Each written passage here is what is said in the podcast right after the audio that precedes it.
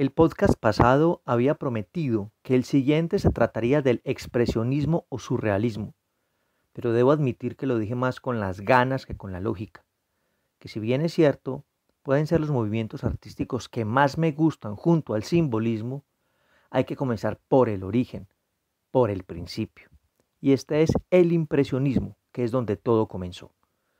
Pero para iniciar obligatoriamente hay que referirnos al contexto europeo del siglo XIX, reconocer la revolución industrial, la revolución de las trece colonias, las revoluciones liberales y por supuesto la revolución francesa, que no solo fue un conflicto social y político que socavó las estructuras de un sistema monárquico y feudal de la Francia del siglo XVIII, sino que sienta las bases de la edad contemporánea en Europa. Todo esto sacude las estructuras políticas y sociales, pero también las artísticas, que son las que nos atañen hoy.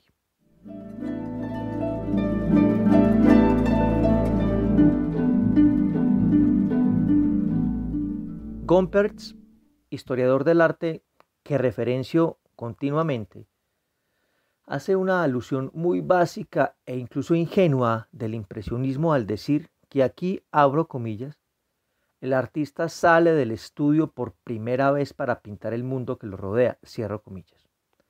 Pues debo contradecirle, Ellos no fueron los primeros.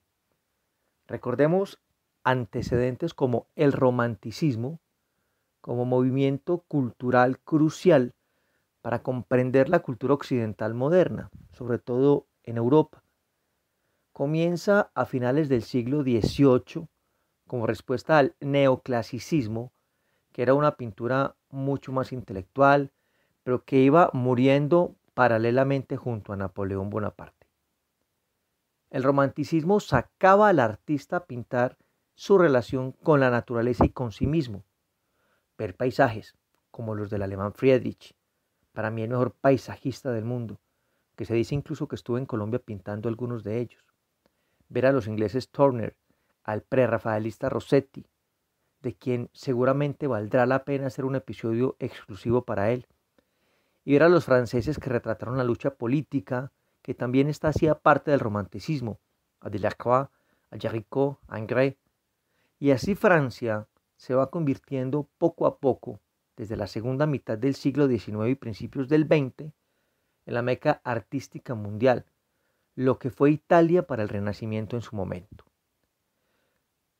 Luego del romanticismo se da el paso fundamental al realismo francés, quienes ya pintan la cotidianidad los invito a degustar a Honoré Dumier, un adelantado a su época, a Courbet, a Corot, Millet, Rousseau, que aunque realistas, pertenecían estos últimos a algo llamado la Escuela de Barbizon, por el nombre del pueblo donde se reunían, y cerca al famoso bosque de Fontainebleau, que fue de inspiración para paisajes impresionistas. Comenzaron estos hacia 1870, los anteriores mencionados, a captar la atención de algunos jóvenes artistas de París, quienes comenzaron a visitarlos y estudiarlos en Barbizon. Estos artistas de París son Claude Monet, Sisley y Renoir, quienes fundarían unos añitos después el impresionismo. Así vemos que los impresionistas tuvieron su origen en estas dos escuelas, pero con la diferencia que se enfrentaron al sistema.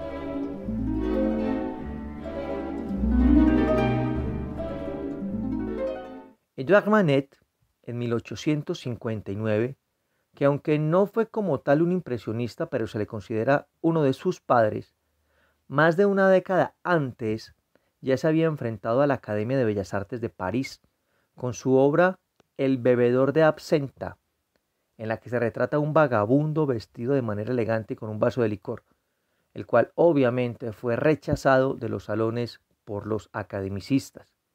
Pero resulta que también habían sido rechazados artistas tan importantes como Cézanne, como Pissarro, entre otros. Y esto se estaba volviendo incluso un problema de Estado. Entonces Napoleón III, hijo de Luis Bonaparte, o sea, sobrino de Napoleón Bonaparte, para no perder más popularidad porque venía en decadencia, crea el Salón de Réfugiés o Salón de los Rechazados. Y aunque no conozco historiador del arte que lo reconozca, para mí este emperador, último emperador de Francia, dio la plataforma estatal para el origen del arte moderno. Sin embargo, los espectadores visitaban esta sala con el único fin de burlarse de los principiantes. Incluso una de las obras allí expuestas en 1873 por Claude Monet, llamada Impresión Amanecer, que es la que hoy está en la carátula de nuestro podcast, donde se define totalmente el estilo impresionista. Ustedes pueden ver las pinceladas rápidas para captar la luz, las sombras y el ambiente del momento. Un crítico de manera burlona califica el cuadro sarcásticamente de impresionista y de ahí nace el nombre de la escuela y la tendencia. Créanme que es mucho lo que se podría decir de los impresionistas, hablar de muchos artistas, y no solamente pintores que tuvieron que ver con el desarrollo y consolidación de esta tendencia, como el poeta maldito Baudelaire, quien describió muchas veces artículos y ensayos defendiendo el nuevo arte que comenzaba. Pero yo les prometí a ustedes hacer relatos cortos que sobre todo los piquen un poco para que busquen otras fuentes y profundicen más.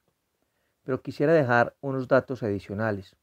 El primero, Manet muere muy joven y pobre, nunca vio su éxito, en cambio Monet sí murió de una edad avanzada y vio importantes réditos económicos ya a principios del siglo XX.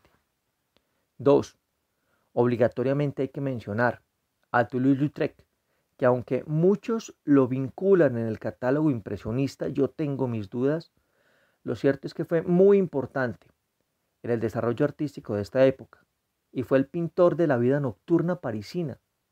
Muchas de las bailarinas del famoso Moulin Rouge fueron inmortalizadas por él. Y también mencionar a Degas y sus bailarinas.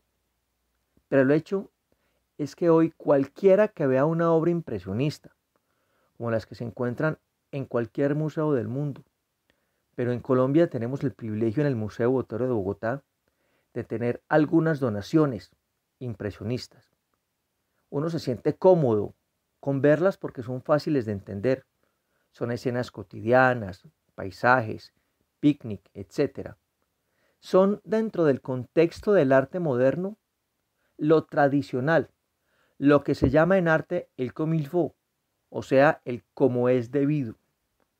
Ellos no se fueron al sinsentido conceptual, a los abstractos totales, pero en su momento eran considerados radicales rebeldes subversivos, por salirse de los esquemas de las pinturas religiosas, heroicas, por el solo hecho de salir de sus estudios con paleta y caballete y arriesgarse a describir el mundo en una sola impresión. De aquí surgen las bases del arte moderno, como Gauguin hacia el primitivismo, como Seurat hacia el puntillismo y los Fop, con Van Gogh hacia el expresionismo y Cézanne, el gran transformador del arte del siglo XX, padre directo del mismo, que después de sus primeros años como impresionista termina siendo también su crítico. Por último, adaptando un concepto de María Fernanda Zuluaga en su trabajo la obra arte, arte y el sentido de la existencia, un trabajo bastante interesante de la Universidad Nacional publicado en el año 2010, a la definición del impresionismo en el que describe los tiempos de las obras, quisiera adaptar su quinto tiempo, y es, abro comillas, el tiempo que es ella misma, la obra como acontecimiento puro para dar sentido a la existencia. Cierro comillas. Eso es el impresionismo.